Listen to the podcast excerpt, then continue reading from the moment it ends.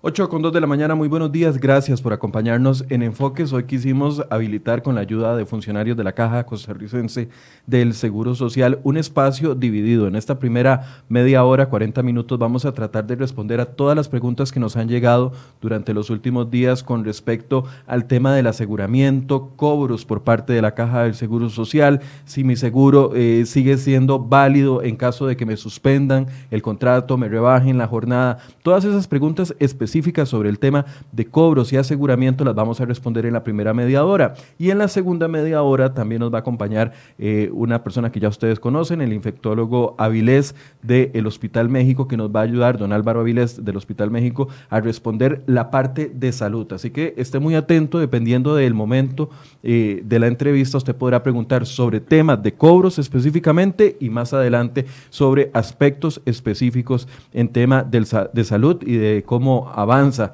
esta infección del COVID-19 en el país.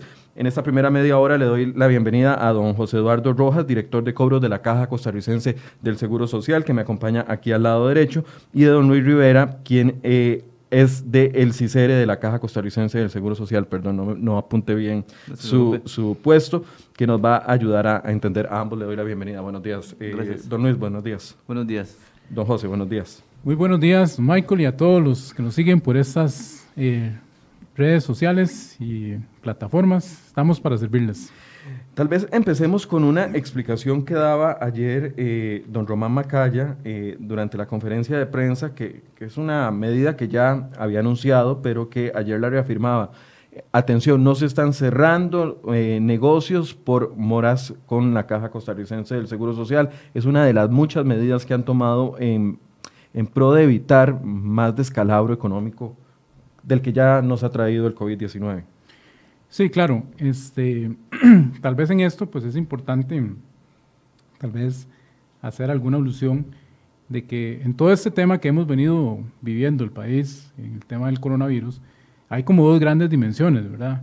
Hay todo un tema de la salud pública que mucho se ha conversado y mucho se ha dicho y que tiene por esencia pues contener esta enfermedad y por supuesto evitar los contagios. Eh, pero el otro gran impacto que tiene esto es en la economía, ¿verdad?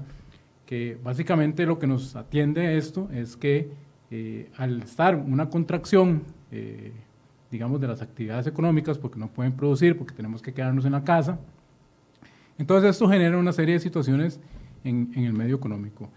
Y la caja, pues, muy consciente de esta realidad, pues ha tomado una serie de medidas, pues precisamente para coayudar o para incentivar el empleo este, y de alguna manera seguir avanzando en los temas económicos. Entonces, muy específicamente sobre la consulta que se hace, efectivamente la Caja desde el 17 de marzo eh, adoptó una serie de medidas y entre ellas una muy específica que dijo eh, lo que tiene que ver con las gestiones de cobro a patronos y trabajadores independientes van a tener eh, un chance, una postergación, por así decirlo. ¿Cuáles son esas medidas? Bueno, muy concretamente, eh, en este punto, lo que se dijo es, en el tema de cierre de negocios, recordemos que la institución pues tiene la posibilidad de ejecutar una sanción administrativa de cierre cuando exista morosidad. Entonces ahí lo que estamos diciendo es, bueno, no vamos a iniciar ni nuevos procedimientos a los patronos que tengan eh, algún grado de morosidad, ni tampoco vamos a ejecutar cierres de negocio. ¿Esto para qué? Bueno, pues precisamente que en estos momentos de crisis que estamos, pues realizar un cierre de negocios pues podría implicar prácticamente que el cierre total de una actividad económica y es precisamente lo que no queremos, ¿verdad? Más bien lo que queremos es continuar con el empleo. Otra de las situaciones que, digamos, se definieron en esa misma línea fue que la institución dispuso no presentar denuncias en cobro judicial ni demandas de denuncias, perdón, de retención indebida. Estos son procesos judiciales que se hacen con miras a recuperar los adeudos en la vía judicial.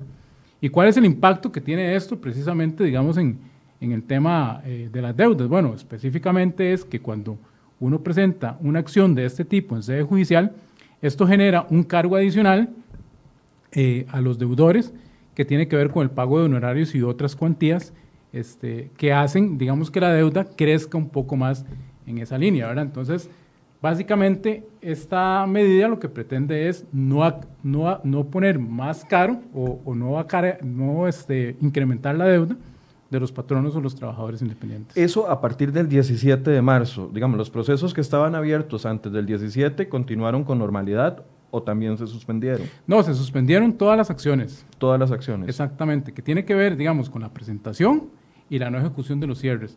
Si hay un tema, digamos, de que los procesos que ya habían sido presentados, pues eso le da curso, digamos, el, Poder Judicial a lo que ya se ha presentado. Sin embargo, también ya hemos eh, escuchado algunas eh, directrices del Poder Ejecutivo que van en la misma línea, ¿verdad? De tener algunas acciones eh, que no son, por así decirlo, esenciales. Y en el tema de cobros, probablemente también genere ese paronazo, ¿verdad? ¿E, ¿Eso tiene una fecha límite hasta el momento o es por, por un tiempo indefinido hasta, hasta nueva noticia? Sí, correcto, muy importante. Eh, esta medida está dispuesta hasta el 30 de junio de este año, ¿verdad? Sin embargo, es una medida temporal y obviamente sujeta a la valoración que este, de, se haga de todo lo que aquí antecede, ¿verdad? En materia de cobros, para darle la palabra a don Luis, en materia de cobros, eh, esas son las dos principales medidas que ha tomado eh, la Junta Directiva de la Caja, el no cierre de negocios y la no interposición de eh, procesos judiciales. No, también hay otras medidas que tienen que ver, por ejemplo, con las personas que entran en morosidad. Y tal vez, para explicarlas un poquito en contexto, es este, los trabajadores independientes. Trabajadores independientes que básicamente tienen que ver con flexibilizar, digamos, el pago de estas contribuciones que se hagan en este momento. Básicamente la medida lo que tiene es que eh, si, por ejemplo, hay algún patrono o trabajador independiente que en algún momento haya suscrito un acuerdo de pago, es decir, que tiene una obligación pendiente por alguna mora que tuvo en algún momento, la institución lo que está diciendo es vamos a readecuar esa deuda. Es decir, si en este momento un patrono o trabajador independiente tiene alguna dificultad para pagar esa deuda, lo que está diciendo la institución es vamos a readecuarla, vamos a generar que ese saldo que se tenga lo vamos a correr cuatro años más y, y por consiguiente lo que se va a hacer es que se diluya, por así decirlo, el pago de esa mensualidad. También tenemos la posibilidad de que si un patrono o trabajador independiente se encuentra al día, pero se atrase en alguna de estas planillas eh, que se generen desde el 1 de febrero hasta el 30 de junio, entonces la caja también está haciendo una serie de flexibilizaciones para que la persona venga y suscriba un acuerdo de pago eh, por esas deudas. Tal vez para explicarlo un poquito en contexto, supongamos que un patrono eh, se atrase en la planilla última que acaba de presentar, que estamos hablando que es la de febrero, que se paga en marzo. Entonces lo que estamos diciendo es, bueno, esa planilla lo, puede, lo podría cancelar el patrono en un plazo de cuatro años. Y básicamente lo que tendría que hacer es cancelar los aportes de la ley de protección al trabajador, que esos son los recursos del Fondo de Capitalización Laboral y el régimen eh, obligatorio de pensiones complementarias, que son recursos de los trabajadores, y por el resto se puede hacer eh, pagos mensuales a un plazo de cuatro años. Ya hay varias preguntas sobre el tema de cobros. Casi empezamos a contestarlas, pero también le voy a dar la palabra a don Luis Rivera, eh, quien representa a la parte del CICERE, de la Caja Costarricense del Seguro Social, que también nos trae información sobre un acuerdo muy específico en la reducción de la base mínima contributiva. Don Luis, adelante. Gracias, buenos días a todos y gracias a don Michael por, por facilitarnos este espacio para explicarle a la población estos, estos acuerdos que ha tomado Junta Directiva con respecto a la caja. Así como José Rojas ha hablado del tema de las facilidades, digamos, que ha estado dando la institución en materia de cobros, también la institución ha tomado acuerdos en función de lo que las personas pagan, o sea, lo que las personas contribuyen a la seguridad social. Y específicamente estamos hablando de las personas, de los patronos, ¿verdad? que tienen trabajadores asalariados, que llamamos, y también de trabajadores independientes y asegurados voluntarios y específicamente la medida que ha tomado también adicionalmente a estas que se mencionaban, la Junta Directiva, es reducir lo que se llama la base mínima contributiva que tiene la caja. Y, y, explico brevemente qué es esto de la base mínima contributiva. Este, en la institución, todos los reportes que se hagan a la institución y sobre la cual se calculan los aportes y las contribuciones a la seguridad social son basadas en el salario. Pero hacia arriba no hay problema en cuanto al monto que reporten, digamos, eh, salarialmente las empresas, pero hacia abajo sí hay un piso, hay un, hay un mínimo, digamos, sobre el cual contribuyen las, las personas. Ese mínimo actualmente está en 294.519 colones. Eh, es decir, ese es el salario mínimo que la Caja Costarricense del Seguro Social reconoce para poder proceder a otorgar un seguro. Exactamente. A través de, un patrón. Exactamente, ese es como el piso. Sobre ese es que las personas cotizan. Este, sin embargo, eh, em, eso afecta, digamos, en algunos casos, cierto tipo de reportes que los patronos hagan. Si un patrono reporta 200 mil colones que gana un trabajador, se le aplica los 294 mil, o sea, sobre eso se le cobra este, eh, las contribuciones a la seguridad social. Lo que ha hecho la eh, Junta es... Estamos hablando, perdón, que lo interrumpa, ¿de tiempos completos o de medios tiempos o, para todo? Para todo, para todo. Y solo hay tres excepciones que, que, no aplica, digamos, en ese caso la base mínima contributiva. Pero en, todos los casos, ese piso que existe actualmente en la institución se bajó. En lugar de, que el piso sea 294.619, para lo que es el régimen de salud, ahora está en 73.655. ¿Qué significa eso en, en, aspectos prácticos? Si es, un, si es un patrono, si es una empresa, y digamos la empresa le tiene reportado a un trabajador, a un trabajador como tal, este, 300 mil colones, sobre esos 300 mil colones ese patrono actualmente paga más o menos unos 68 mil colones. Con esto de la reducción de la base mínima contributiva, ese, ese trabajador, bueno, y, en el caso del patrono, ya no se le va a cotizar, eh, a calcular sobre los 294 mil, sino son sobre los 73 mil colones. Entonces, como, digamos, que le reportara la mitad, por ejemplo, que, que, se redujera la jornada, digamos, a la mitad, y en lugar de los 300 mil le va a reportar 150 mil colones, ya el pago no son 68 mil, sino son 36 mil aproximadamente. Ya hay una reducción en lo que son cargas sociales en todos los casos que tengan que ver con pagos inferiores a la base mínima contributiva. E, esto de una u otra forma le ayuda a los patronos a tener mayor liquidez en el sentido de que eh, pueden tomar decisiones que es lo que está impulsando no solo la caja, sino el gobierno de, de, no suspender o despedir completamente. Está aliviando un poco lo que pagan los patronos por cada uno de sus empleados asegurados. Efectivamente, porque eh, si por ejemplo se aplica, eh, digamos, no la suspensión de jornada, por ejemplo, que eh, de suspensión laboral, que fuera, digamos, una medida extrema para muchos de los, de los patronos, pero fuera, digamos, la reducción de la jornada, el, el hecho de que se le, se le permita que la base o el piso sea menor, este, hace que efectivamente si ese trabajador, en el ejemplo que estamos dando, le va a pagar a dos, a dos trabajadores 150 mil colones, eso lo va a sentir muy, mucho el patrono porque las cargas sociales que va a pagar son inferiores. Pero, Michael, este, este, este acuerdo no solo toca a, eh, a patronos, a empresas, ¿verdad? En el caso de las empresas, sino también tiene que ver con trabajadores independientes y asegurados voluntarios.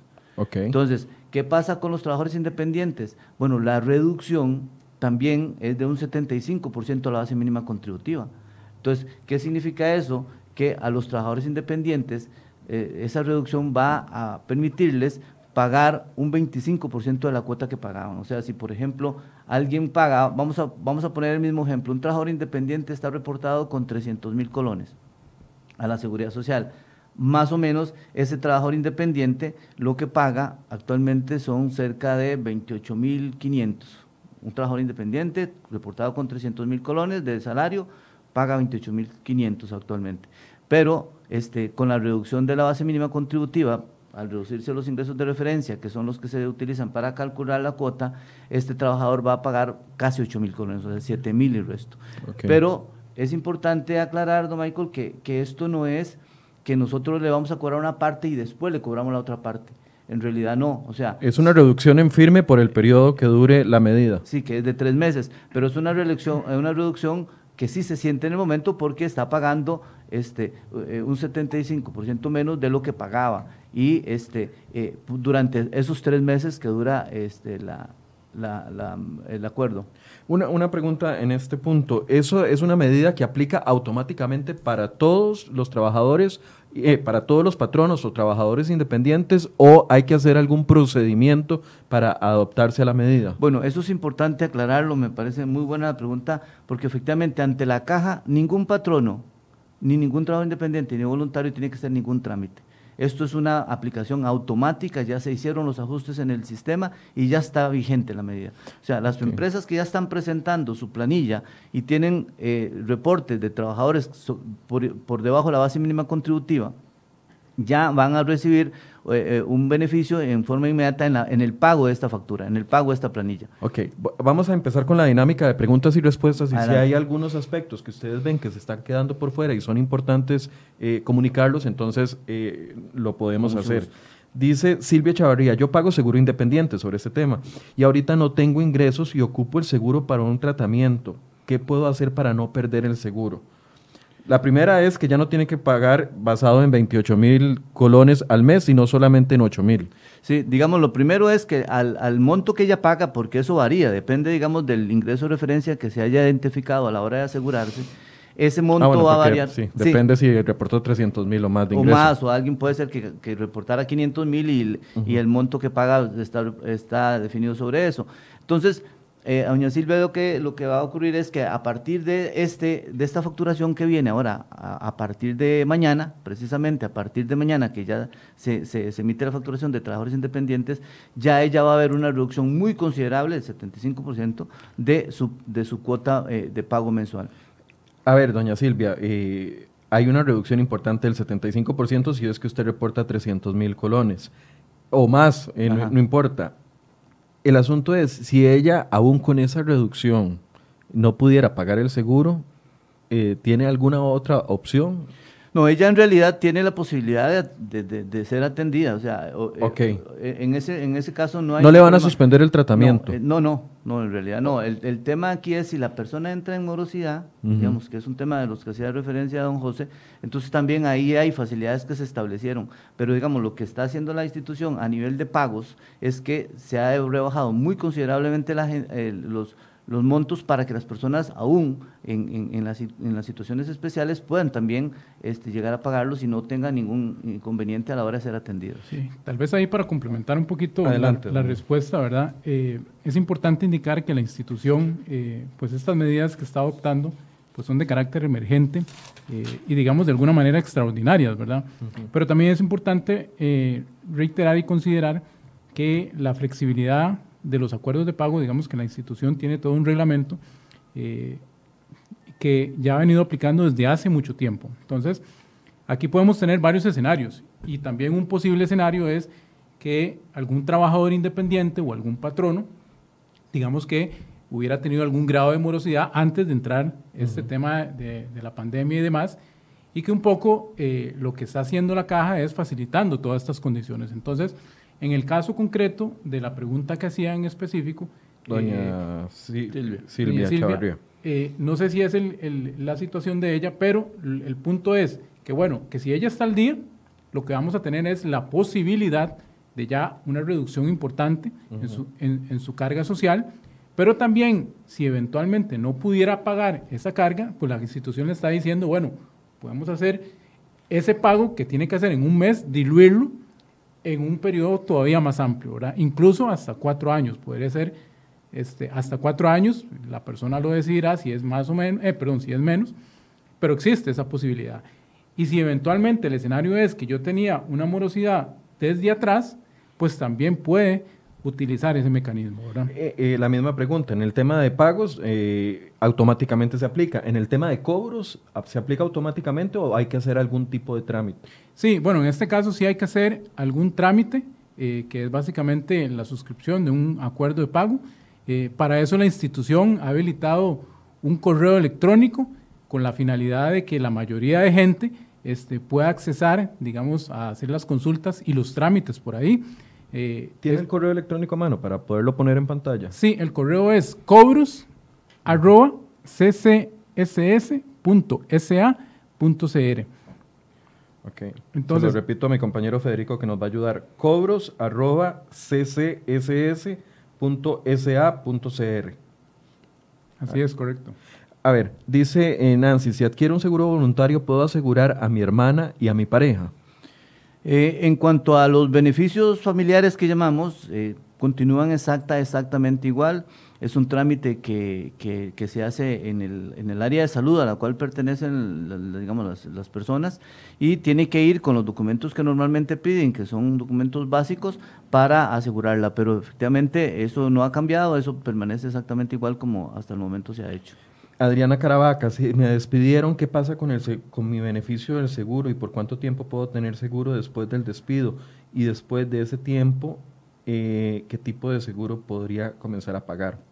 Si estaba trabajando con una empresa eh, y la cesaron, eh, la, la, caja tiene la posibilidad de, una especie de, de seguro de cesantía de seis meses precisamente para continuar recibiendo atención médica. Eso ha funcionado siempre. Sí, eso ha funcionado siempre. Y luego, eh, de, el, tipo de seguro que ella podría pagar depende, digamos, de las actividades que ella realice, ¿verdad? Si, es, si, realiza eh, trabajos de forma independiente, entonces es un seguro este, de forma independiente el que se recomienda. Jonathan Solano, debo un año de seguro independiente. ¿Puedo aplicar para el arreglo de pago?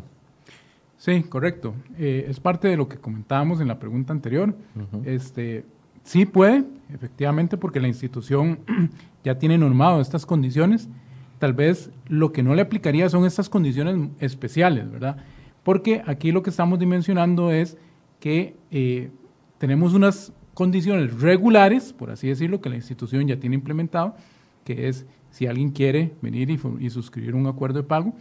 Y hay otras condiciones que son especiales, que son generadas, digamos, a partir de esta situación de la pandemia. Es decir, puede hacer un arreglo de pago, pero con las condiciones eh, anteriores, no con las condiciones que aplican para la pandemia. Así es. Sin embargo, aquí tal vez es importante eh, decir algunos aspectos. Eh, la institución tiene diversos mecanismos eh, para hacer acuerdos de pago. lo más usual que se hacen son los convenios, que básicamente es un acuerdo muy sencillo entre partes, no requiere ningún tipo de garantía ni nada por el estilo. y bueno, en el caso de los patronos, pues se tienen que hacer algunos pagos iniciales y en el caso de los trabajadores independientes también existen unos porcentajes. Pero los plazos van desde los 5 años, inclusive este, se pueden hacer arreglos de pago ya un poco por deudas más considerables, que los plazos pueden llegar hasta los 15 años. Otra de las condiciones también que es importante tal vez mencionar, que fue de los acuerdos que tomó la Junta Directiva de la Caja, tiene que ver con una reducción en la tasa de interés. Eh, y esta reducción en la tasa de interés aplica para los nuevos eh, arreglos que se vayan a hacer o incluso los que ya estén vigentes. Y tal vez nada más para describir un poco puntualmente este, este tema, eh, la tasa de interés que se está referenciando actualmente es tasa básica pasiva más un punto porcentual. Actualmente la tasa básica está en 4.15%, es una de las tasas, de las tasas de interés más bajas que se han registrado en la historia de, de Costa Rica. De hecho, eh, desde 1978 no teníamos una tasa de este tipo. Y eh, entonces la referencia para los intereses de la caja sería de 5.15%, ¿verdad? Eso es lo que nos da para tener una referencia de los que nos siguen eh, por estos medios, es que para una deuda de un millón de colones, digamos lo que tendría que pagar mensualmente un contribuyente es cerca de 23 mil colones, ¿verdad? Entonces, obviamente que dependiendo de la magnitud de la deuda, pues así ya uno podría hacer el cálculo, eh, pero en realidad es una cotización eh, que es relativamente baja pues para, para atender esta emergencia que tenemos. Ok, dice eh, Kerlin Leito, mi mamá paga 20 mil y algo no tiene, 20 mil y algo, 20 mil y algo, eh, asumo, tiene y no tiene ingresos, en este caso, ¿cuánto podría pagar? Ya que ella, al no tener seguro, decidió pagar el voluntario. Sí, ella, ella efectivamente, el, ella como la señora no es una trabajadora independiente, o sea, ella, alguien le paga el seguro, en este caso seguramente la hija o algún familiar, ella está catalogada como trabajadora eh, voluntaria, eh, como asegurada voluntaria. También los asegurados voluntarios van a experimentar a partir de este pago que viene, digamos, en, este, en estos primeros días del mes de abril, ya una reducción del, en el mismo porcentaje que les había explicado, ya un 75%. Okay. Hay muchísimas preguntas, voy a pedirles que voy tirando preguntas y ustedes respondiendo lo más rápido posible.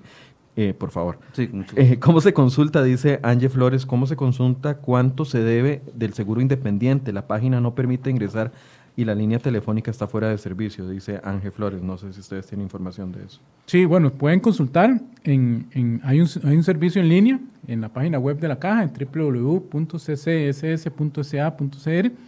Eh, ahí donde están servicios en línea está la consulta de la morosidad y ahí con solo el número de cédula de una persona física o jurídica, pues se consulta cuánto es la, la cuantía de la deuda. Ok, entran a la página de la caja que es ccss.sa.cr, ahí hay un apartado que dice servicios en línea y en servicios en línea hay una, una consulta de morosidad donde pueden aplicarlo. Dice Alberto Vázquez, yo soy independiente, solicité un rebajo hace tres meses porque se redujo mi trabajo y aún no tengo respuesta. En teoría debería de esperar ya esa respuesta o por la situación todo cambió. No, ese, ese, esas gestiones las realiza una unidad en la institución que se llama la Dirección de Inspección o los servicios de inspección que se encargan a través de un, de un inspector de leyes y reglamentos que se llama hacer un análisis de la situación particular de, eh, de ese individuo, pero digamos en este caso del señor, y este, con base en ese informe se reportaría, digamos, eventualmente un rebajo. Pero en este caso, la aplicación del rebajo de los tres meses es indistintamente a la gestión que él esté haciendo. O sea, si se le va a aplicar el rebajo en estos tres meses a él en su, en su pago, este, indistintamente de la gestión que se haga, este, que hagan los servicios de inspección. Señor Maracoqui, yo he estado pagando una deuda con la caja como trabajador independiente tengo 17 años y medio de cotización y quiero saber dónde ir para que me orienten con relación a la deuda, ya que en total pago 29 al mes más lo que pago de la deuda que son 20 mil. Sí, aquí tal vez eh, reiterar, ¿verdad? Que esta persona que es que tiene una deuda, un arreglo de pago probablemente en proceso, eh, va a tener, digamos, una disminución eh, en el tema de la cuota por la disminución en la tasa de interés. Y este, si ella pues quiere ver algún detalle de su deuda, pues yo le puedo dar en los números de teléfono, que sería el 2539-0000, a las extensiones 7430, 7341 y 7344. A estos números de teléfono pues puede llamar y ahí le van a asesorar y detallar pues todo lo que tiene que ver con su obligación. ¿Cuánto están tratando en responder los, los correos electrónicos en cobros arroba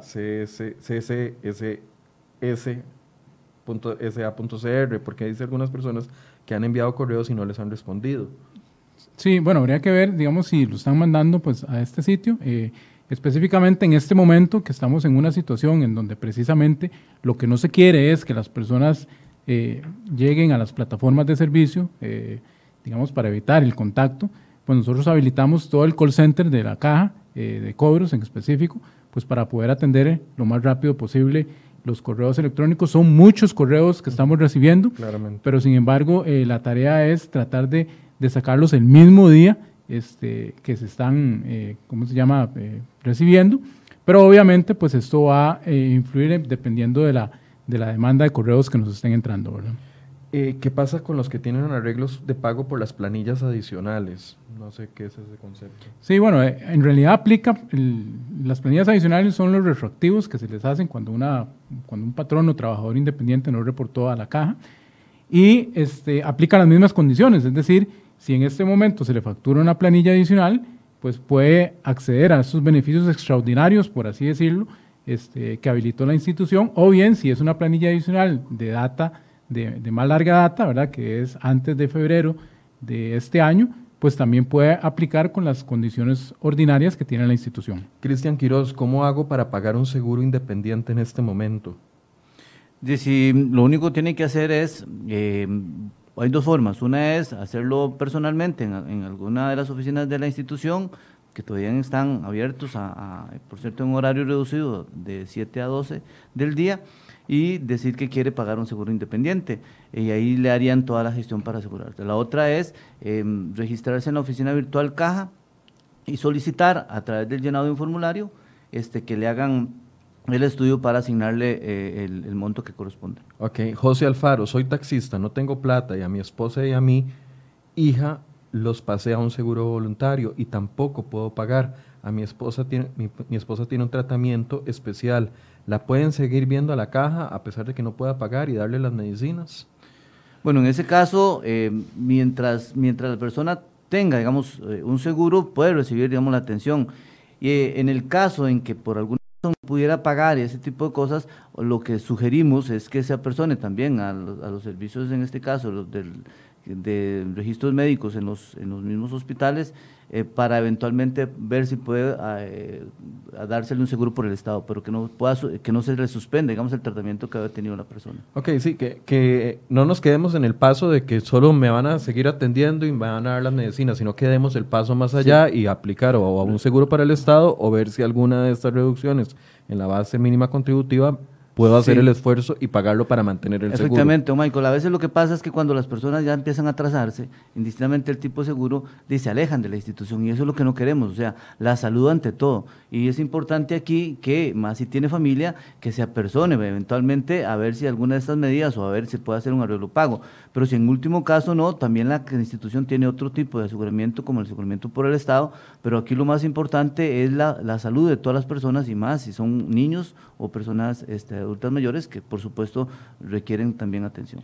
Nos pregunta Paola Gutiérrez, eh, ¿cómo se debe hacer el reporte de esos trabajadores en la planilla?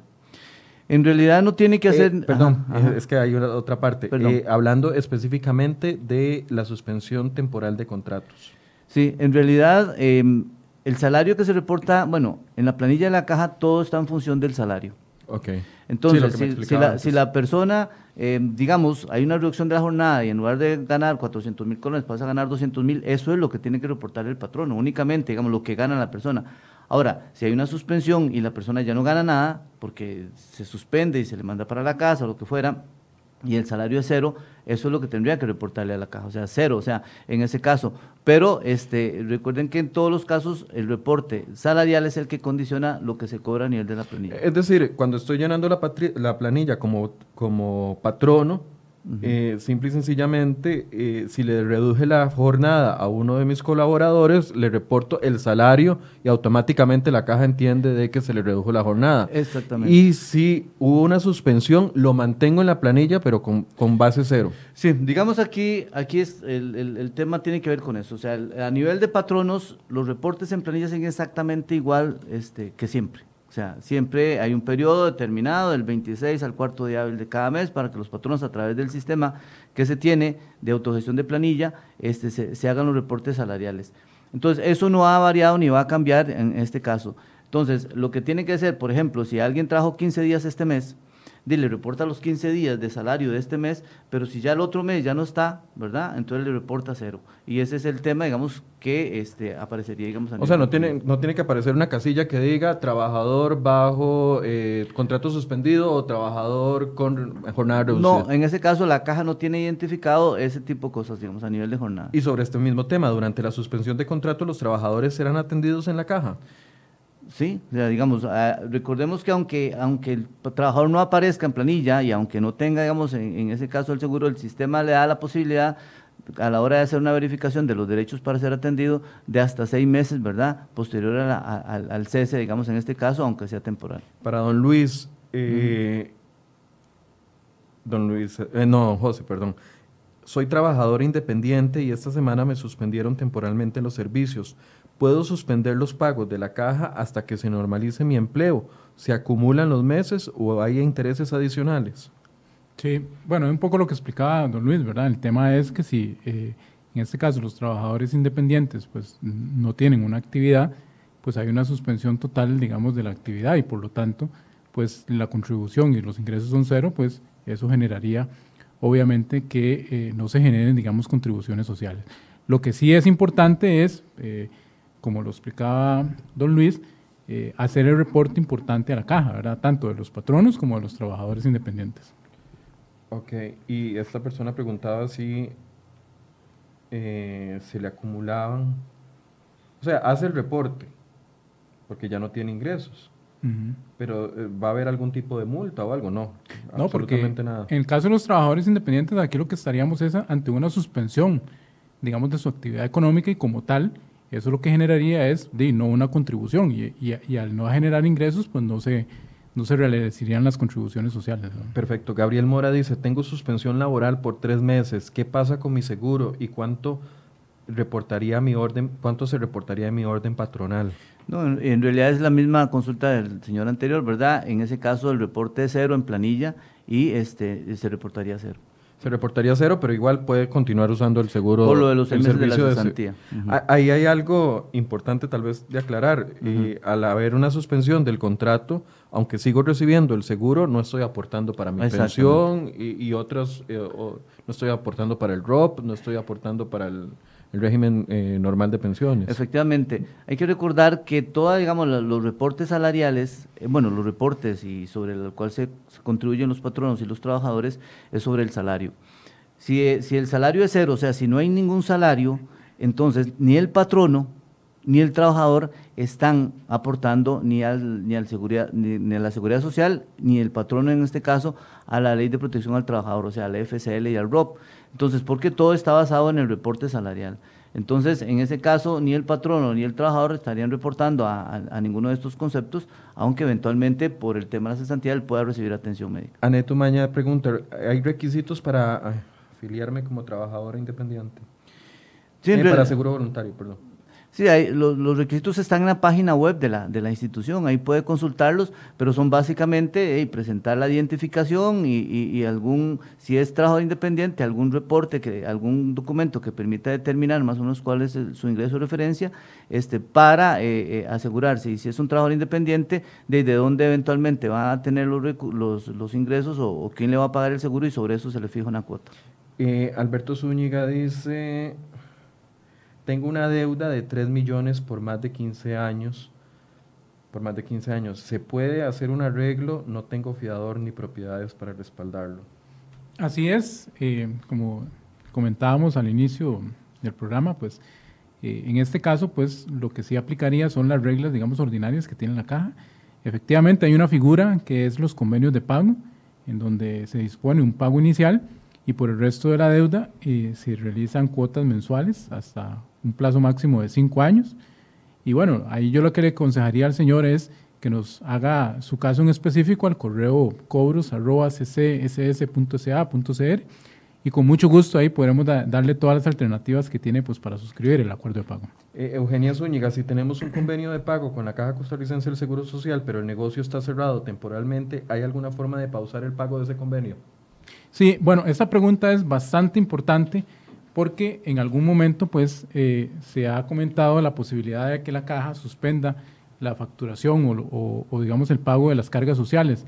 En este momento pues la, ca- la caja no está haciendo la suspensión de estos pagos, lo que está haciendo es facilitar algunas opciones, como ya los hemos explicado, este, pero no está, digamos, suspendiendo el tema de los pagos. Específicamente lo que se podría hacer aquí eh, es, como comentaba, si tiene un acuerdo de pago ya vigente, por lo que podemos hacer es readecuar esa deuda y darle un poco más de chance, un poco más de tiempo, y eso lo que implicaría es tal vez una reducción de la cuota mensual. Por último, eh, dice Diego Alonso, cuando fui a asegurarme como trabajador independiente me cobraron desde el 2005. ¿Eso está sucediendo en la actualidad? Sí, efectivamente, a nivel de patronos o trabajadores independientes, don Michael, este, si alguien tenía una actividad económica eh, de previo, digamos, a que se llegue a asegurar y se determina efectivamente que, que, que- que existía la, digamos, la relación obrero-patronal o la actividad económica en los trabajadores independientes, eh, la caja está facultada para hacer un cobro retroactivo. Eh, eso es lo que eh, mencionábamos hace un rato como planillas adicionales. Entonces, ese cobro retroactivo este, se hace y efectivamente está vigente. Bien, eh, como les había prometido, eh, este programa se divide en dos. Una primera parte para hablar de pagos y cobros en la caja seguro- del Seguro Social y otra parte para hablar de la situación eh, país del COVID-19. Ya está con nosotros el doctor Álvaro Avilés. Le voy a dar un minuto a cada uno de, de los invitados eh, en esta parte de cobros y pagos para que hagan un cierre. Eh, tal vez, don Luis. Bueno, gracias Michael por la oportunidad. Efectivamente, decirle a los costarricenses que este, la institución está haciendo un esfuerzo importante y en el caso de los pagos a la seguridad social, ya a partir de este momento van a sentir una reducción en las, en las cuotas a nivel de patronos y a nivel de trabajadores independientes y asegurados voluntarios que ya, digamos, está vigente. No tienen que hacer absolutamente ningún trámite, el sistema lo va a hacer, ya está definido para que lo haga en forma automática y aplicable desde ya este, para todos. Don José Eduardo, director de cobros de la caja. Bueno, sí, reiterar el agradecimiento este, y todas las consultas que nos han hecho. Aquí tal vez es importante indicar que la institución pues viene haciendo un gran esfuerzo en materia de salud, primero, que es el tema que nos ocupa, digamos, la emergencia, y la posibilidad de, de poder contener esta enfermedad que obviamente tiene una gran preocupación a todos los costarricenses, pero también a la vez eh, ha generado una serie de acciones importantes pues para contribuir con ese dinamismo económico, para dar un poco, eh, digamos, de libertad o de espacio a los patronos y trabajadores independientes que en este momento pues pueden sufrir alguna situación económica y eventualmente pues van a requerir de la aplicación de alguna de estas medidas que básicamente les facilite eh, la posibilidad de estar al día y dar la continuidad, digamos, en su actividad económica. Entonces, desde la caja, pues estamos impulsando esta serie de acciones y este, esperamos que eh, estos patronos y trabajadores independientes, pues que tengan alguna de estas situaciones, pues se acerquen y podamos eh, continuar con los pagos, digamos, que se están programando. Bien, les agradezco mucho a eh, don José Eduardo Rojas y a don Luis Rivera de cobros y pagos de la caja, más fácil así, cobros y pagos de la Caja Costarricense del Seguro Social por esta eh, serie de respuestas. Cualquier eh, duda adicional eh, si siguen saliendo dudas, vamos a volverlos a invitar en los próximos días para que eh, podamos aclararlas eh, conforme vaya pasando el tiempo. Muchas gracias a, ellos dos. en 18 segundos exactos estamos de vuelta con ustedes. Quédese ahí. Mientras tanto, les presentamos un mensaje. importante para que se mantenga ustedes en su casa y lograr reducir la curva del COVID-19 en el país.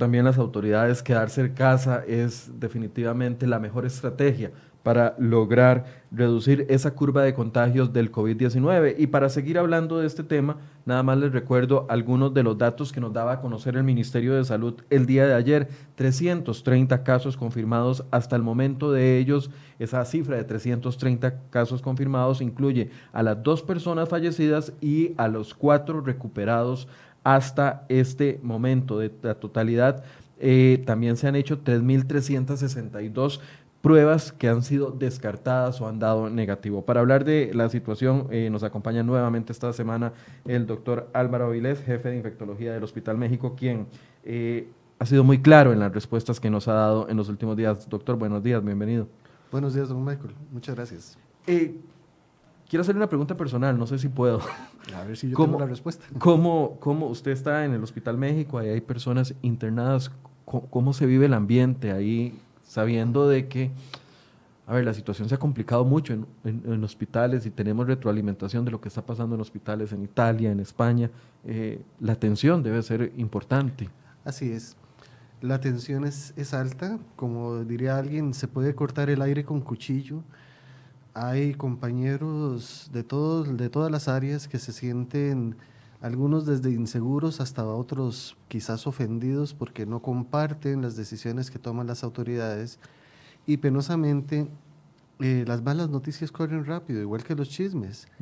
Es más fácil diseminar información que diga lo que yo quiero oír a hacer caso a las personas que realmente han estado esforzándose por tener los datos objetivos, contundentes, basados en evidencia, que nos garanticen la seguridad colectiva. Entonces sí, es mucha atención, sobre todo cuando vemos eh, que sigue habiendo ese morbo tan propio del ser humano, que lo que corre rápido son fotos de gente en las calles, camas en las calles. Ahora me acaban de pasar unos videos de situación de Ecuador, ya cadáveres en las calles. Es terrible, yo las vi ayer y son terribles las imágenes en Ecuador. Es, es, es, dolorosísimo, es dantesco, pero hay que ver eso cómo alimenta el morbo humano y eso es lo que la gente está compartiendo. En lugar de llegar y compartir una buena noticia, un, una situación que nos entusiasme, una responsabilidad, un compromiso que nos invite a todos a, como dice la campaña, quedémonos encerrados para que la próxima vez estemos todos. Y no falte ninguno. Y no falte ninguno. No, pues la gente sigue saliendo, la gente sigue reclamando. Yo quiero una mascarita. ¿Por qué? Porque me da esa falsa sensación de seguridad que yo siento que yo estoy haciendo algo para mí.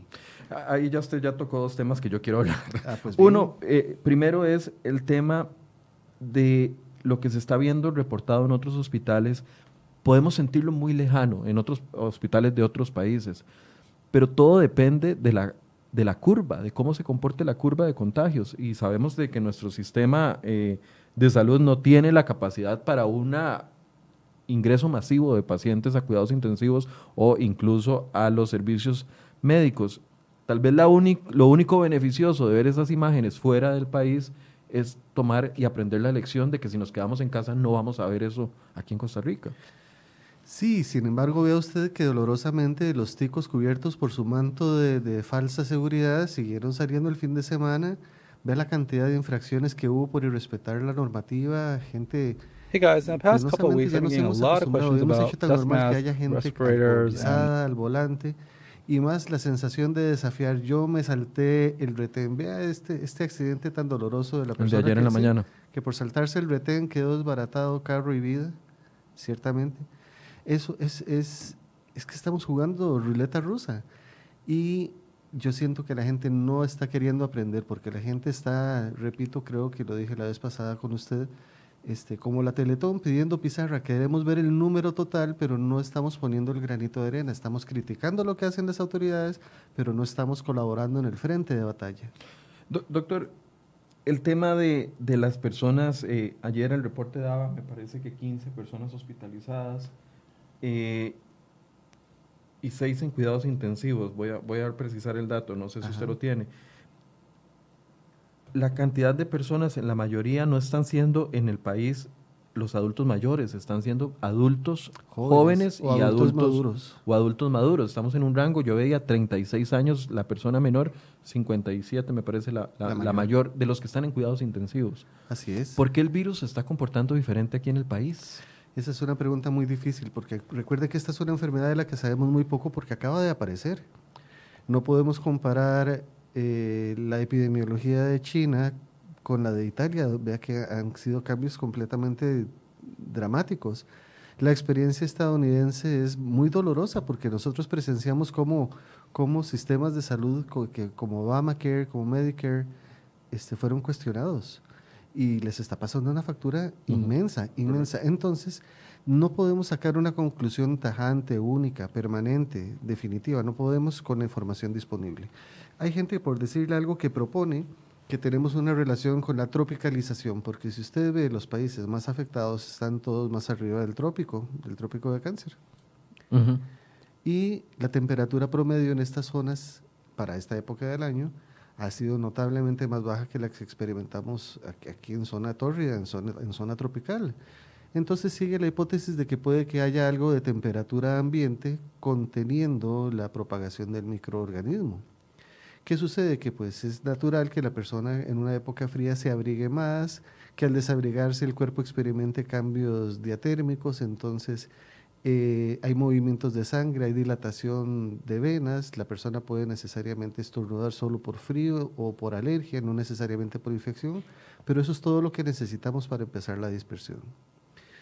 Este, y sin embargo, pues vámonos a la parte concreta. ¿Por qué las personas jóvenes en nuestro país, las personas de menor edad que la que vimos anunciada para, para China? No conozco una explicación única nada más le puedo recordar que pues todas las personas respondemos diferente al mismo estímulo. Eh, tenemos que considerar que los factores de riesgo siguen siendo básicamente los mismos, pero una de las diferencias principales, aparte del clima, es la cultura. Desgraciadamente somos un país muy respetuoso de la autoridad, muy desafiante, muy a mí no me toca, y entonces, pues desde que hacemos lo que nos da la gana hasta, hasta que luego reclamamos que los demás paguen las consecuencias de mi irresponsabilidad. No puedo decir nada de las personas que están internadas porque pues obviamente no las conozco, pero sí puedo decir mucho de las personas que están todavía en la calle y que prontamente van a dar positivas. Este, nada más un dato en relación con los números eh, comentados. En el país se han hecho muchísimas más pruebas que las que se ven reportadas ahí.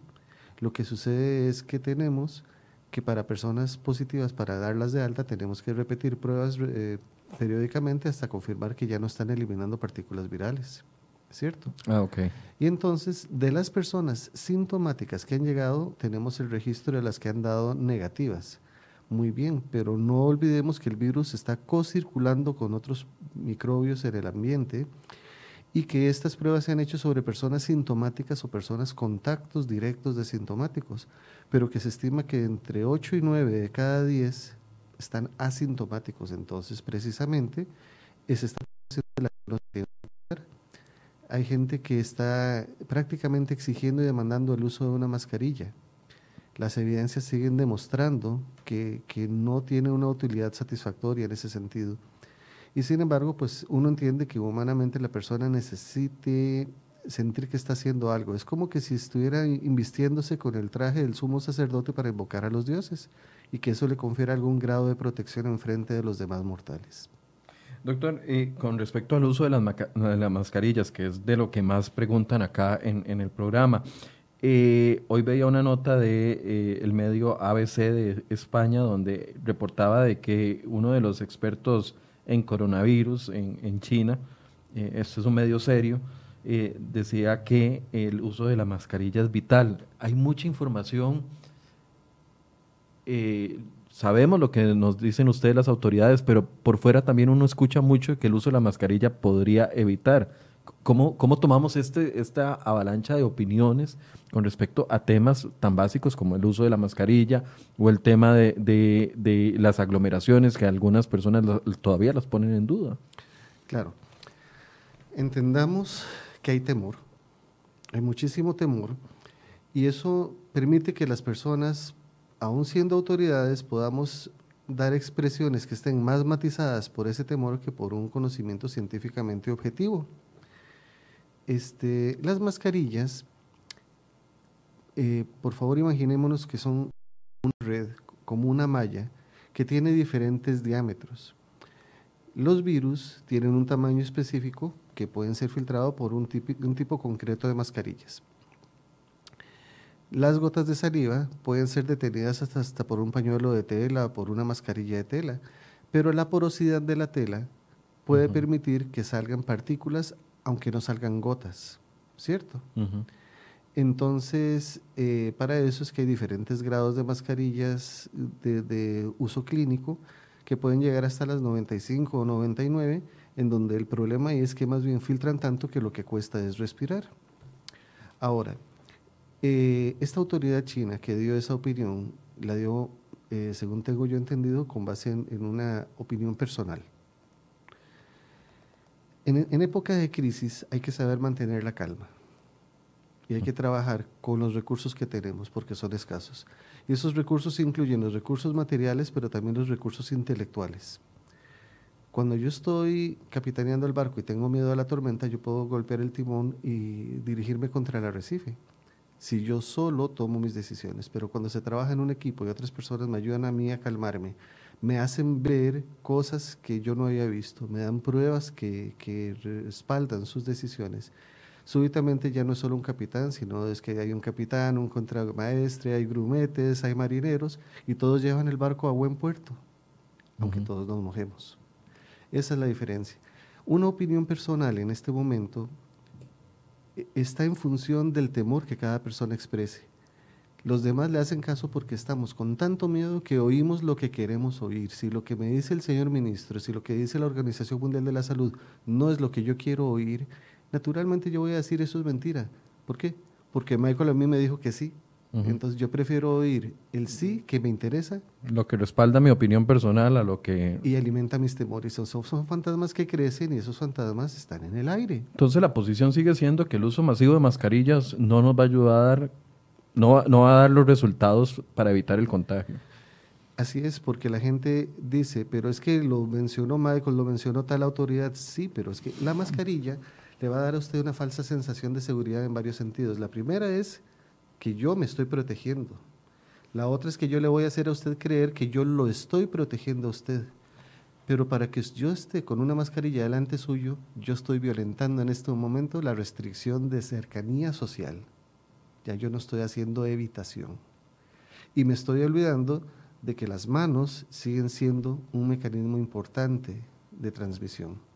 Porque protejo la boca, es, interesante y a veces es hasta cómico. Hay personas que se ponen la mascarilla debajo de la nariz. Entonces lo, que hacemos es, es prácticamente nada, ¿cierto? Si usamos la mascarilla mal, es mejor no usarla. Y parte de usarla mal no es solamente colocármela bien o colocármela mal, es usarla adecuadamente en el entorno adecuado, por el tiempo adecuado, con el cuidado higiénico mío a la hora de retirarlo, porque hay personas que a la hora de retirar la mascarilla se la quitan, la arrugan con sus manos y la tiran. ¿Para qué la arrugan con las manos?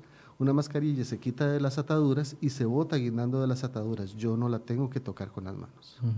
sí, es la falsa sensación que generan que nos lleva a descuidarnos de, los, de las medidas que sí son efectivas. Así es. Y entonces, le repito, si hay mascarilla, yo estoy violentando la restricción, la cercanía. Si si hay mascarilla,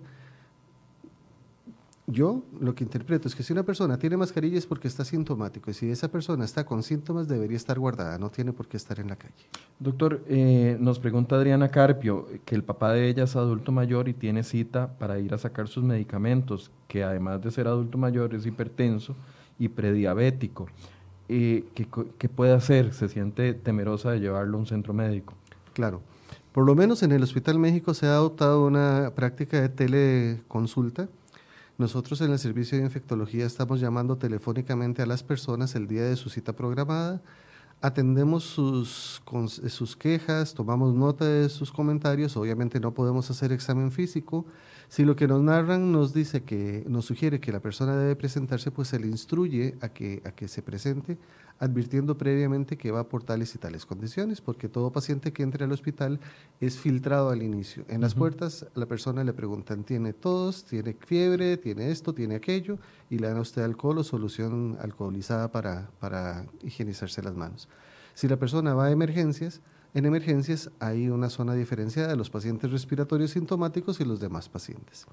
Pues en el caso de la consulta, nosotros estamos recogiendo todo lo que los pacientes nos narran, hacemos las recetas, generamos las solicitudes de laboratorio y previa coordinación de las autoridades del Hospital México con correos de Costa Rica, y no porque sea del Hospital México, sino porque ha sido una disposición nacional, la caja está procurando enviar las medicinas a las personas a través de correos de Costa Rica y hasta donde tengo entendido, este envío de mensajería es colaboración del gobierno, no se está cobrando. Entonces, la invitación, eh, dependiendo del área donde viva eh, eh, la familia Carpio, y consulten primero en su centro de salud si van a estar explique estas tres condiciones, prediabetes, eh, hipertensión y adulto mayor, previo a llevarlo al, centro médico. Exactamente, y si el papá no tiene ningún síntoma, pues se narran sus controles, se habla lo que se tiene que hablar, los colegas generarán el tratamiento y lo que tienen que hacer es confirmar que ese centro médico está enviando los medicamentos a través de correos de Costa Rica. Doctor, respetando claramente el 100% de la privacidad de los pacientes que ahorita están en unidades de cuidados intensivos, eh, estos pacientes adultos jóvenes o adultos eh, maduros, ¿qué, complicaciones están viendo? ¿Qué, se están dando? Mira que por lo menos de las personas que tenemos en el Hospital México, una de las personas que tiene una de las estancias más prolongadas es una opinión muy personal. Eh, es, es, es, instinto. Yo creo que esta persona va a superar el COVID, pero desgraciadamente ha estado empezando a experimentar las complicaciones de la estancia prolongada de un paciente crítico que ya son cosas totalmente diferentes, que igual pueden cobrar la vida de la persona. El paciente crítico de larga estancia, al estar encamado, se puede ulcerar, se malnutre, se le agregan infecciones bacterianas o por hongos en forma secundaria, este, desarrollan muchas veces problemas de cicatrices respiratorias que, que un, proceso respiratorio normal, se puede alterar la función de los riñones, puede haber lo que llamamos encefalopatía, es decir, que el cerebro falle y no es que la persona esté delirando o esté loca, simplemente es que su cerebro está tan aturdido de tantos estímulos porque hay alarmas sonando a las 24 horas, luces encendidas las 24 horas, que la persona que no está intubada le cuesta mucho dormir. Pues los pacientes que tenemos en terapia intensiva están intubados, están bajo sedación y analgesia, pero eso no exime que cuando ellos recuperen probablemente vayan a salir con algún grado de encefalopatía. las personas entubadas están, eh, no están conscientes de lo que está pasando. Eh, probablemente no, porque están bajo efecto de medicamentos, ¿cierto? Uno sabe que no están respondiendo al estímulo del medio porque uno lo tiene bloqueado al cerebro para que responda. Em, pero muchas veces nos ha sucedido que el paciente sale de, su estado y nos dice, yo conozco esa voz, yo lo oí decir tal cosa. La persona puede estar subconscientemente conectada. Lo que pasa es que no está interactuando con el medio. Eh, ¿Cuántos entubados tiene en el Hospital México? En este momento hay dos personas en terapia intensiva. Dos personas. ¿Y estas personas son de las personas jóvenes? De los adultos maduros, sí, señor. De los adultos maduros. Eh, ¿Tiene que ver eh, directamente con los factores de riesgo? Sí, señor. Que, que ya nos habían anunciado, hipertensión, obesidad creo que ya está incluido. Sí, señor. Y el tema de diabetes. Sí, señor. Y pues fundamental que hay un nexo epidemiológico. Hubo exposición a personas positivas y las personas empezaron a desarrollar sus síntomas. Otro de los factores que hemos visto en los últimos días es que se han reportado un crecimiento en los menores de edad e incluso hasta un niño de, o una niña, no sé qué, cuál es el género, de un año. Así es. Eh, ¿Estos eh, contagios se dan por descuido de los padres o cómo? La palabra tal vez es muy dura, pero yo diría que sí, porque a estas alturas, con toda la información que se ha venido hablando en el mundo desde enero, con todo lo que se ha hecho durante todo marzo, nuestra tasa de infección debería ser cero. El hecho de que sigamos teniendo personas positivas todos los días, un poquito más, un poquito menos, lo que traduce es que hace 5, 8, 10 días estas personas no respetaron las medidas que se estaban ejecutando. Por eso el temor es que no sean hoy o mañana que veamos lo que, pasó, lo que pasó este fin de semana. Lo que sucedió de esas personas que fueron detenidas por violentar la, la orden de restricción, lo estaremos viendo de hoy en 8, el jueves de la otra semana probablemente. Entonces ahí es donde a uno le duele que estas personas están jugando, insisto, ruleta rusa, pues no solo con la vida de ellos, sino con la de nosotros, exponiéndonos a los que trabajamos en salud, robándonos tranquilidad, robándosela a nuestras familias. La verdad es injusto. Correcto. Stephanie Brenes vuelve a preguntar, eh, mi abuelita es una adulta mayor y tiene una cita en el hospital, ¿sería correcto para prevenir que le ponga la mascarilla y ponerme yo el día que la llevo al hospital? En el Hospital México, repito, se le está pidiendo nada más que asistan a las personas de condiciones muy críticas, que son los pacientes de hematología, de oncología, de radioterapia, algunos pacientes de hemodiálisis y de trasplante renal. Que todas las demás personas, por favor, tengan la libertad de llamar a la central telefónica del hospital que corresponde, hacer la consulta y tomar nota de cuál persona les atiende, qué instrucciones les da para que procedan acorde con esas instrucciones. Sin embargo, la caja ha emitido lineamientos muy claros en este sentido y en el peor de los casos, si no lograran comunicarse, si no lograran tener ninguna situación que les garantice seguridad, mire, yo creo que es preferible pedir perdón que pedir permiso dejar pasar esa cita y después tratar de recuperar cita y medicamentos, pero no por un cumplimiento ciego e incuestionado exponerse sin necesidad a las personas de riesgo en cereoy.com, en la pestaña que dice COVID-19, que está arriba, hay una nota en las últimas notas sobre la eh, reprogramación de citas.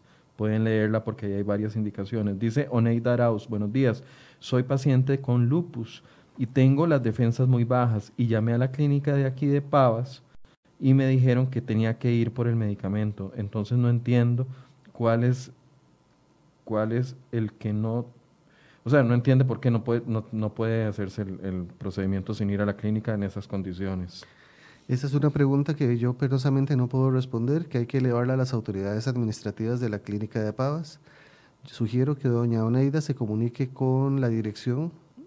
Directamente con la dirección médica de esa clínica. Sí, señor, o con la jefatura de la consulta externa de la clínica, que exponga su situación y que apele a las, a las políticas que se han venido ejecutando en otros centros. Ok, doña Oneida, siga esa instrucción. Eh, el tema de las, de las reducciones de, de, la cantidad de casos reportados, veíamos que entre jueves, viernes y sábado se dieron incrementos importantes, 30, 31, 32 casos. domingo nos llevamos la sorpresa que son 19 y ayer 16. Entendiendo eh, que estos exámenes no son de las últimas 24 horas y no son los resultados de las últimas 24 horas, pero probablemente hay un, tiempo adicional. Ahorita estamos viendo los contagiados de hace días, no de las acciones inmediatas del viernes, sábado y domingo. Así es, exactamente. Es que mucha gente se puede confundir. Ayer yo veía algunos mensajes de triunfalismo. Bien, bajamos la curva, la estamos pero hay que entender de que eso es una fotografía que se tomó hace varios días. El resultado de hoy es una fotografía de hace varios días. Los estadounidenses tienen en sus películas y en sus comedias eh, un par de expresiones que yo creo que hay que rescatar en este momento. Esto termina hasta que terminó. O hasta que termina, hasta que canta la dama gorda. Y en este momento mm, estamos lejos de terminar, estamos en curva de ascenso. La dama gorda ni siquiera ha empezado a cantar. Entonces, qué dicha, tenemos menos casos, pero no cantemos victorias, no seamos triunfalistas, como dice usted, don Michael, porque esa falsa seguridad nos vuelve a llevar a exponernos a cometer errores. Vea usted qué interesante, China ya levantó el aislamiento de Wuhan. Y el video que circula en las redes es impresionantísimo, cómo el pueblo se tira a celebrar a sus trabajadores en salud, pero todos con mascarilla, con guantes, distanciados. se levantó el aislamiento pero ellos siguen conservando la guardia. Aquí no le dicen a uno, se levantó cuando ya todo el mundo está de fiesta. Nos preguntan, ¿cómo se va a dar la baja en esa curva? ¿Va a ser gradual? ¿Va a ser cuando se dan, eh, cuando se superen la, cantidad de casos recuperados? Entendamos que la curva depende del comportamiento de las personas. Entonces, para que la curva baje, necesitamos que las personas acaten instrucciones y recomendaciones. ¿Cómo va a bajar? Yo voy a ver el, el, producto de mi esfuerzo de quedarme encerrado dentro de una semana, hoy, pero mañana otra vez dentro de otra semana y pasado mañana otra vez dentro de otra semana. Eh, la curva nos dice solamente las personas que están saliendo positivas al examen, no nos está diciendo cuáles son eh, leves, cuáles son moderados o cuáles son graves. Tampoco nos está diciendo cuáles son asintomáticos. Yo quiero pedirle al pueblo que por favor se imagine que esa curva es la décima parte de la verdad. Estamos hablando que puede haber nueve de diez asintomáticos. Entonces, la curva, más que bajarla, ojalá uno pudiera desaparecerla, pero la desaparición va a ser gradual. En cuanto a la curación o a la condición de alta de las personas que han dado positivas, esa, esa, curva muy probablemente va a tener un comportamiento parecido a la curva de casos nuevos, no a la curva de acumulados, sino a la curva de casos nuevos. Porque los primeros positivos de la semana del 5, del 10 de, de marzo, este, muy probablemente empiecen ya a darnos negativos en esta semana o la que sigue. Y entonces cada día lo vamos a trasladar. Los 5 del 10 los vamos a ver reflejados en los 5 del 6, digamos. Los 8 del, 11 los vamos a ver reflejados en 8 del 7. Eh, la curva se traslada en el tiempo siempre y cuando la persona no haya complicado. La curva de desaparición de los casos que ya se confirmaron positivos, es decir, la curva de altas. Es decir, en, las próxima, en la próxima semana podríamos ver un incremento en los recuperados que ha sido lento. Tuvimos dos primero, nos quedamos estancados ahí, después pasamos a tres y ayer a cuatro. Eso, e, eso se va a comenzar a acelerar. Eso es lo que se espera.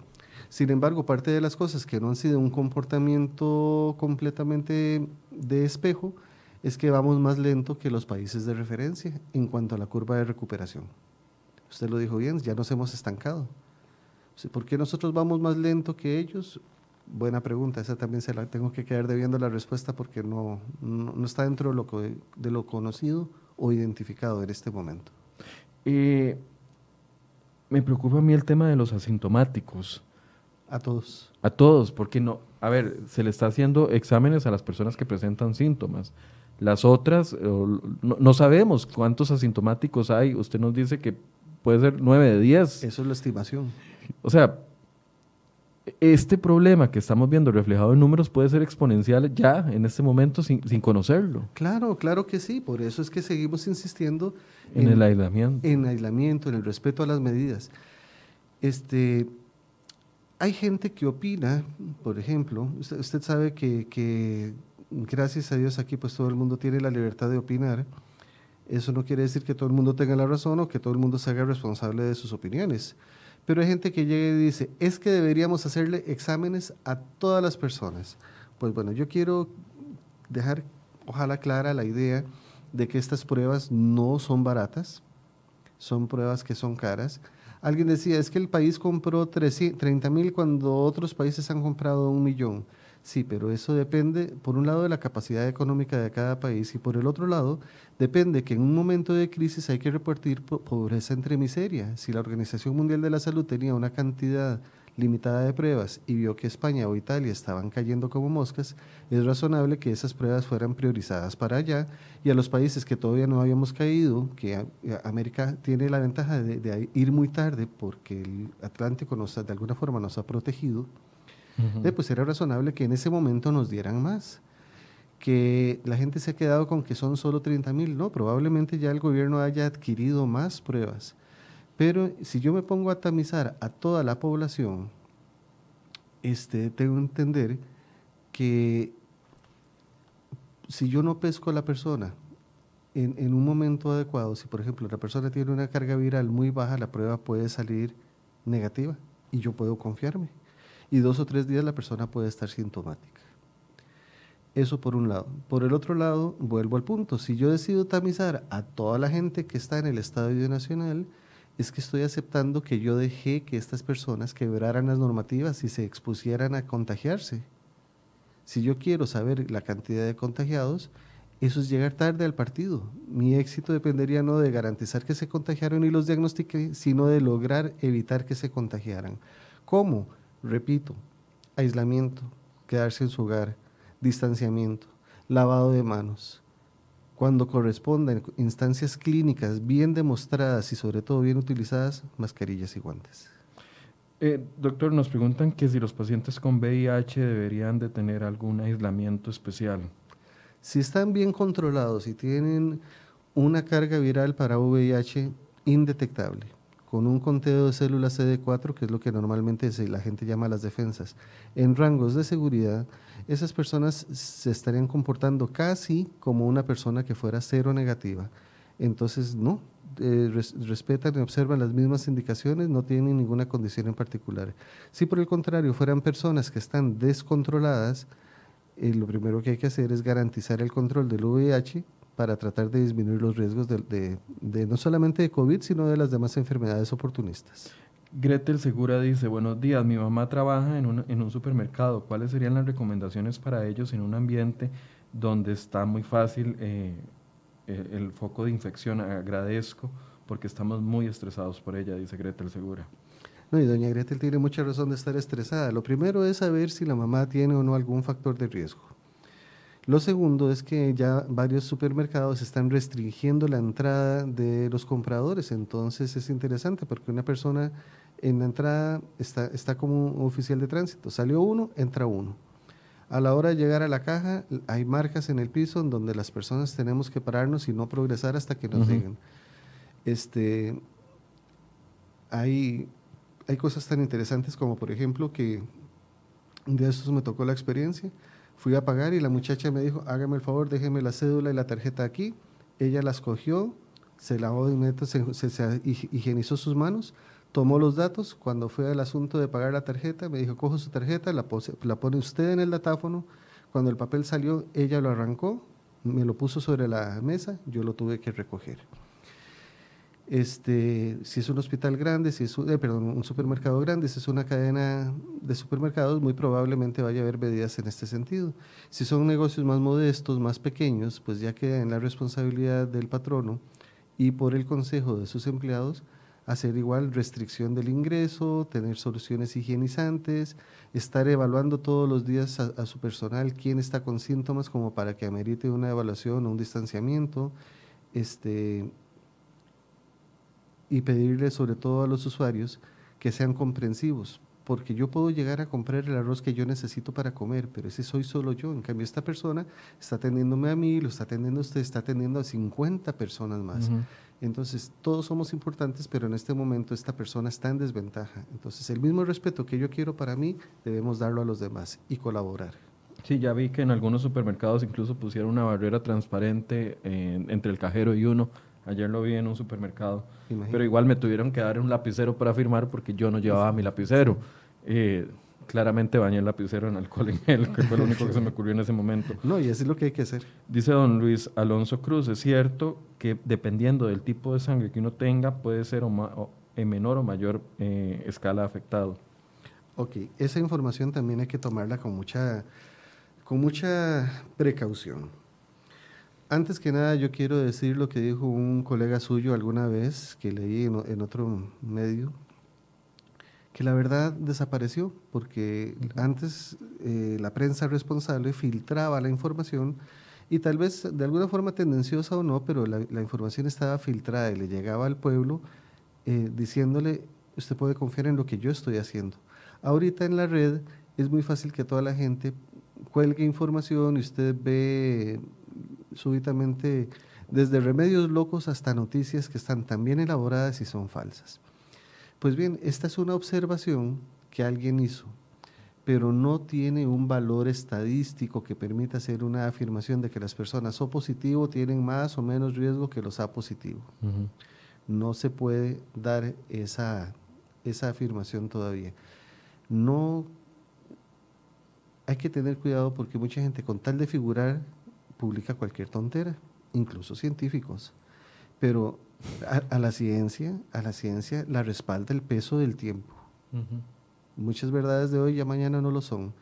Entonces, hasta el momento eso sí ha andado circulando, pero como repito, no hay datos que afirmen categórica o contundentemente. Bueno, doctor, eh, sobre ese mismo tema, eh, demasiados comentarios ahí enfocados en que el uso de mascarillas sí sirve pese a lo que usted y las autoridades de salud han dicho. O sea, ya es una es algo que se implantó en la gente y la gente lo va a poner en duda. Sí, porque es la verdad que la gente quiere creer.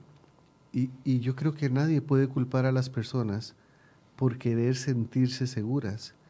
Lo que sí yo le pido a, a la audiencia, le pido a la población, es respeto y es prudencia.